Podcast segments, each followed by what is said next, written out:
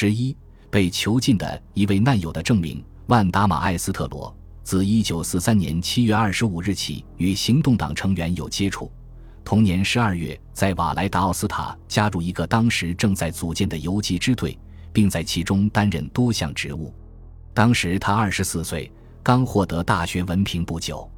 见过他沿着那些被白雪覆盖的小径行走的人，都忘不了他那张和蔼可亲的小脸，却又看得出他一脸掩饰不住的疲惫和极度的紧张。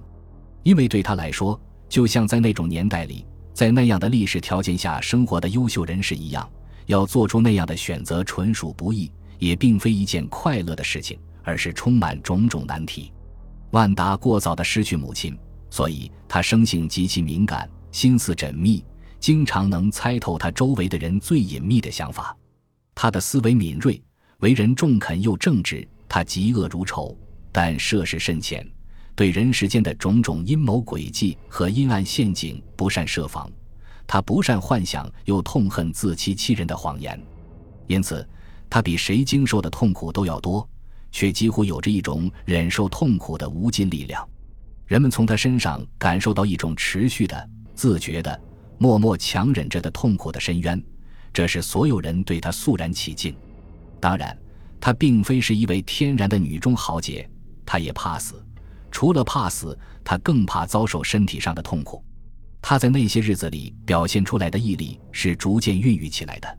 使她不时得以焕发出一种崭新的精神面貌。然而，万达的游击队经历是短暂的。十二月十三日。在德国人对活动在临近山谷里的一支重要的游击队展开的一次大扫荡中，万达被当场捉住。他被逮捕后，立即被押送至达奥斯塔，受到长时间的审讯。他巧妙地做出回答，使德国人无法找到他在游击队活动的具体证据。但因为他是犹太人，就被押送到佛索利收容营，继而又从那里被押往名声赫赫的集中营。奥斯维辛比尔科瑙女子集中营，这位温良忠诚、落落大方的小女子，在这里遭受了最为可怕的摧残。慢慢的熬过了一个月又一个月，那是连一个个铮铮傲骨的男子汉都难以承受的，恨不得让自己最深恶痛绝的敌人遭受这样的命运。从比尔克瑙回来的人都向我们谈起万达，说他从进入营地那天起，就受尽种种令人发指的折磨。而他那种惊人的洞察力，又令他毅然拒绝种种可比的骗局，那是人们往往在极度痛苦的深渊中所不得不屈从的。